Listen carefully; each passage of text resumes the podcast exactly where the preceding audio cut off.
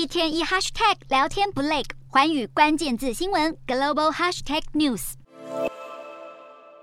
十八号美股三大指数连续第二天收红，涨幅都在一个百分点上下，而尽管走高，但还是处于熊市。企业财报告捷振奋了市场的乐观情绪，其中全球最大国防工业承包商洛克希德马丁交出了稳健的成绩，获利高出市场预期，并且维持全年的财测不变，带动公司股价大涨百分之八点六九。还有大投行高盛集团在新股发行 IPO 熄火之下，尽管营收下滑了一成二，获利更是大降四成三，却还是双双打败分析师的预期，高盛股价也收涨超过两个百分点。此外，华尔街最瞩目的莫过于 Netflix，不止营收和获利双双超标，订户重返成长，全球新增两百四十一万人，是预期的两倍以上，并且以亚太地区贡献度最大，单季新增一百四十三万人，而北美的成长幅度最小。而公司更看好下一季将再新增四百五十万订户，认为新推出的有广告方案将持续为订户数的成长增添动能。值得一提的是，由于市场传出 iPhone 十四 Plus 发表不到两周之后就开始减产，引发解读需求似乎持续恶化。而消息一出，让苹果公司股价一度跳水，不过尾盘反弹，最后收涨近一个百分点。